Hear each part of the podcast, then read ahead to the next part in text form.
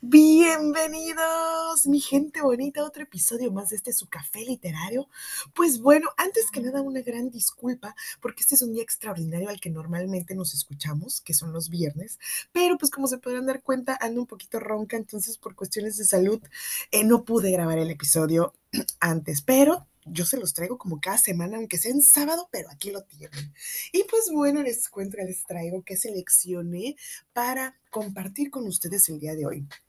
Espero que eh, recuerden que hace un tiempo, la verdad no me acuerdo exactamente el número del episodio, leímos un cuento del libro Por una rosa de Laura Gallego, una de mis autoras favoritas. Ese mismo libro trae otros dos cuentos. Em, el siguiente es de Benito Taibo, que como todos ustedes saben, también amo y adoro todo lo que escribe Benito Taibo. Así que el día de hoy les voy a compartir el inicio del cuento de Benito Taibo de esta eh, recopilación que se llama Anabela y la Bestia. Y para entrar un poco en la introducción de qué se trata este, este cuento, les voy a leer las, los tres eh, renglones que vienen en la contraportada. ¿Y si la bestia fuera en realidad un tren maldito, el convoy de la muerte, el único camino hacia la libertad? Así que nos vamos al libro. Por una rosa Anabela y la bestia de Benito Taibo. Fuerte, patalea fuerte. Ahora los brazos. Uno, dos, uno, dos, uno, dos. Y la niñita seguía las instrucciones dadas a voz en cuello por su madre, que la miraba desde el otro lado de la pequeña laguna. Pataleaba y movía frenéticamente los brazos para no hundirse en el agua turbia. Tenía que aprender a nadar, por fuerza, aunque no sabía bien por qué. Florinda la llevaba todas las tardes de la mano y la obligaba a cruzar cinco, seis, siete veces ese trecho de seis o siete metros. Luego la secaba con una sábana raída con estampado de diminutos elefantes. Y algunas veces, para premiar su esfuerzo, le ponía en la boca un dulce de fresa, mientras la pequeña temblaba y, sonreía simultáneamente. En el cajón, su barrio en Yuscarán a 68 kilómetros de la capital, Tegucigalpa, nunca hubo piscinas, solo tierra gris, que se levantaba furiosamente en las, tierras, en las tardes de viento y dejaba a todos empolvados de la cabeza a los pies. Los clubes deportivos eran cosa de ricos. Nadar era cosa de ricos, como jugar al golf o al tenis o montar a caballo o comer en un restaurante. Anabela aprendió primero a barrer, a poner tortillas de maíz sobre el comal en el fuego, a lavar la ropa en la palangana y luego tenderla al sol detrás de la casita de ladrillo de una planta, con techo de lámina para que no se llenara de polvo. Y luego, por esa insistencia materna que a los vecinos parecía ridícula, a nadar como un pez. ¿La quieres llevar a las Olimpiadas, mujer? decía la vecina, sonriendo agriamente cada vez que regresaban de la laguna. Eso, a las Olimpiadas, respondía Florinda, tomando con fuerza la mano de la niña, que levantaba un poco de polvo con sus chancletas rosas de plástico llenas de grietas. El día que cumplió siete años recibió un traje de baño comprado en el mercadillo de la barriada, un poco usado, pero limpio, y una rosa de plástico, de tallo verde brillante y pétalos de raso rojos como la sangre. No somos pobres, somos dignos, repetía como un sonsonete Florinda a su hija todas las noches frente al plato de frijoles y arroz, que allí se llamaba casamiento, y que a veces llevaba un trozo de cerdo o de gallina, aunque la mayor parte del tiempo no. Y parecía que dignidad fuese una dama de buenas costumbres que viviera entre las dos, en ese cuarto, con una sola cama, un velador, una diminuta mesa y un anafre de leña, una imagen de la Virgen con su vela eternamente encendida y una caja de madera que guardaba sus escasas pertenencias. Florinda limpiaba casas ajenas en un barrio de clase media de la capital, a las que llegaba después de un viaje de dos horas en un destartalado autobús. Por lo menos tres días, tres casas al día. Y lo que ganaba era cambiado rigurosamente cada viernes por dólares que escondía en una lata enterrada en una esquina de su propia casa. Solo se quedaba con un poco de dinero para comprar comida, ropa para la niña y cuadernos de la escuela. El que fuera padre de Anabela desapareció de su vida el mismo día en que se enteró de que ella estaba embarazada. exactamente igual que un conejo desaparece de la chistera de un mago y jamás lo volvió a ver. Ni siquiera se repite en esa casa desde que se marchó su maldito nombre. Albañil regular y pésima pareja, fue el que levantó las cuatro paredes de ladrillo donde hoy habitaban. No le dio tiempo de poner el techo. Por eso están las láminas que por lo menos las protegen del inclemente sol del verano y de las lluvias constantes y recias que caen en las latitudes durante el año y sin previo aviso. El hombre tampoco supo cómo poner ventanas, así que el cuarto con pretensiones de casa era lo más parecido a un horno para pan. Anabela se llama así por una muñeca que una tarde vio Florinda en el escaparate de una juguetería del centro. Una muñeca rubia y de ojos azules con un vestido de gasas transparentes como una princesa. Pero su hija no tenía ni el pelo rubio ni los ojos azules, ni tampoco un traje de gasas, y no sería nunca una princesa a pesar de ello, o tal vez por ello, para luchar a contracorriente contra los designios de la economía y las distinciones de clases, así la llamaba constantemente, princesa. La muñeca desapareció de los escaparates en una sola temporada. Parece ser que no fue del gusto de las niñas hondureñas, que rápidamente la cambiaron por otra. Pero por lo menos quedaría el nombre para siempre en su hija, una Ana Bella. Ana Bella, una joya, un regalo, un motivo para vivir, una llave para abrir la puerta del futuro. Si el mundo se había puesto contra ellas, ellas lucharían contra el mundo. Florina exigía buenas notas en el colegio. Quería que la niña supiera escribir y leer como ningún otro habitante del cajón, que forjara un destino que estaba, aparentemente reservado para otros, los que tenían dinero y contactos, y maneras de evadir la justicia. Hasta entonces, quien nacía en el cajón acababa siendo enterrado en su cementerio y todos lo sabían, excepto los muy pocos que habían conseguido llegar hasta los Estados Unidos, sorteando cientos de peligros. Esos eran los héroes de la barriada, los que lograron vencer la adversidad y de los que nunca se supo nada más, excepto que, según algunos, vivían de lujo al otro lado de la frontera y tenían camionetas y lavadoras eléctricas en casa. Anabela se tomaba muy en serio las clases y regresaba todos los meses con una sonrisa de oreja a oreja y una boleta de calificaciones con un 10 redondo, marcado en rojo debajo de donde decía promedio. Eso y nadar eran sus dos únicas maneras de olvidar la tierra gris y el humo del comal y el cuarto sin ventanas y las ratas que paseaban por encima de las láminas todas las noches. Por fin se atrevió a preguntar, ¿para qué vamos a nadar todos los días? para que no te ahogues al cruzar el Bravo. Y no se atrevió a seguir preguntando. Porque el Bravo, por lo menos en Honduras, es el que se enoja. Y no quería saber quién era ese señor. Dejaba a Florina todos los días a la niña en la escuela a las seis de la mañana, aunque no abrían hasta las ocho, para poder tomar el autobús que la llevaba a la ciudad. El portero, don Herminio, la dejaba estar en la pequeña biblioteca hasta la hora en la que quitaba el, el pesado candado de la puerta de la calle, y una algarabía de gritos y carreras llenaba todo el lugar. Y esas dos horas, a la luz de los mortecinos amaneceres que despliegan una nítida luz pálida, Anabela leía. Cuentos de piratas, de óboros, de brujas, de princesas encerradas en un castillo esperando a ser rescatadas. Y soñaba que algún día ella, también princesa, aunque nadie lo supiera, Sería sacada del hoyo donde vivía y llevada sobre un caballo blanco a una torre reluciente de departamentos en la capital. O mejor aún, a Los Ángeles, donde hablaban en inglés y comían tres veces al día, y pagaban en dólares, y todos tenían carros enormes y reducientes, aparatos que tocaban cumbias y merengues, y rancheras a todo volumen, todo el bendito día.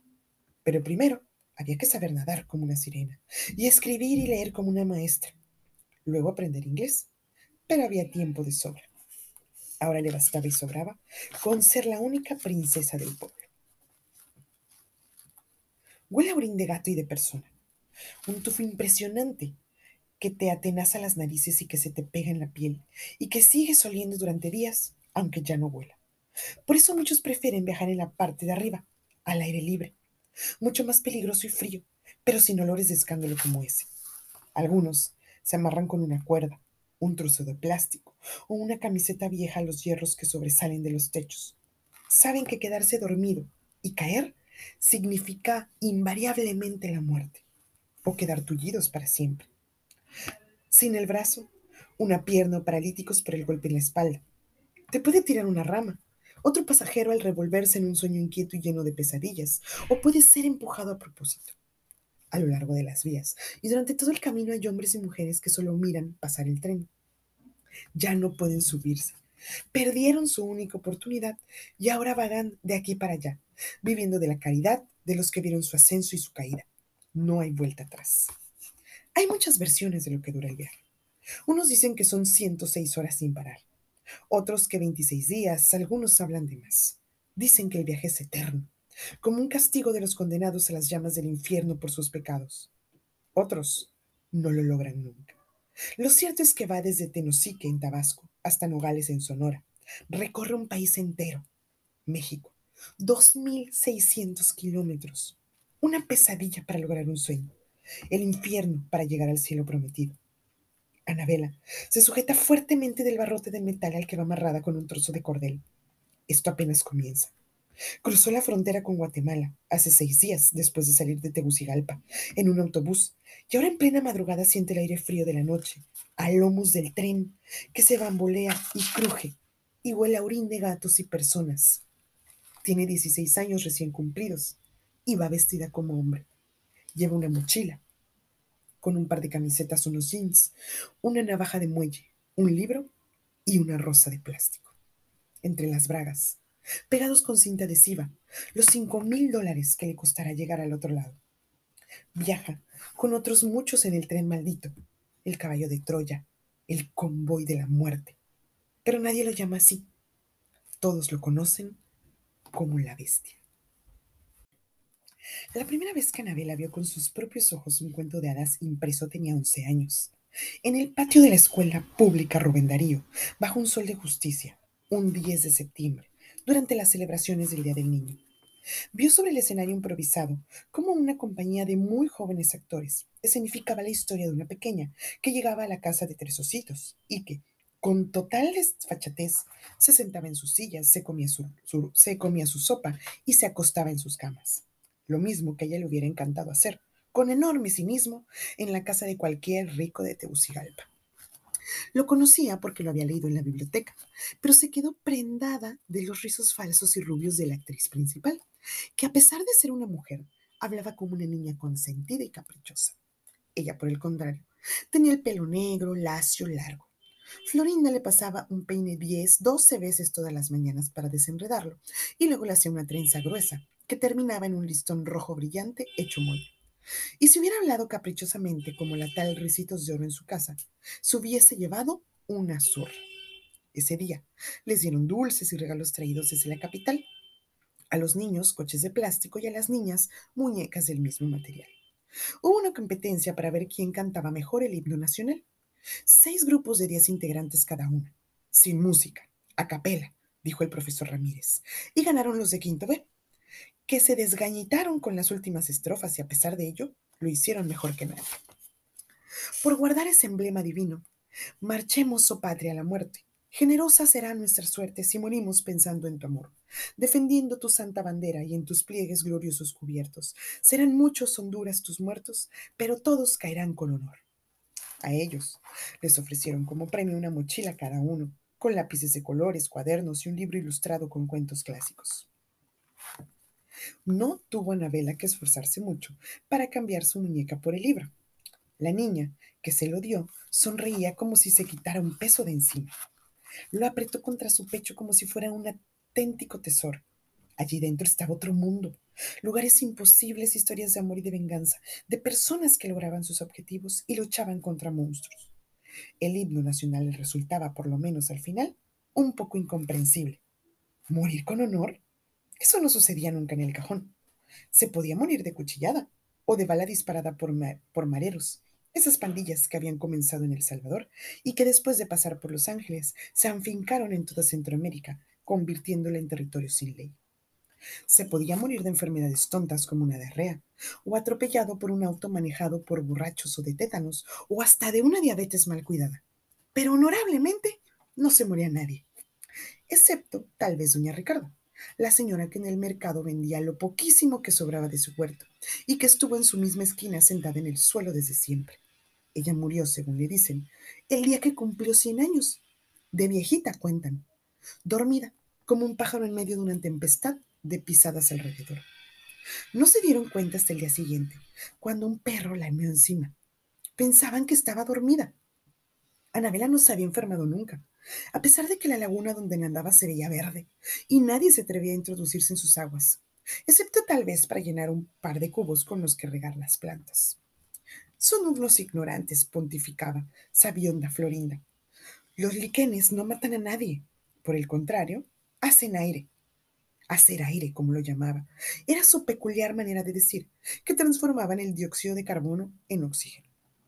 Eso se lo aclaró Anabela, la maestra Otilia, en una clase de biología. Desde entonces, cada vez que la niña se lanzaba de panza hacia el agua, pensaba que ayudaba, de alguna forma, a que los demás tuvieran más aire para respirar. No solo se enfrentaría como una valiente al temido bravo, sino que además contribuía con cada brazada a despertar a los famosos liquenes, que el resto del tiempo languidecían bajo el sol apaciblemente. Sumergía pues la cabeza en la vela, la princesa encerrada en el cajón, bajo las turbias aguas y perdía el cielo, al cielo que le enviara pronto a cualquier príncipe, como los que salían en el libro de cuentos a rescatarla, montado en su caballo, para llevarla a un castillo reluciente, situado en lo más alto de la colina de Hollywood.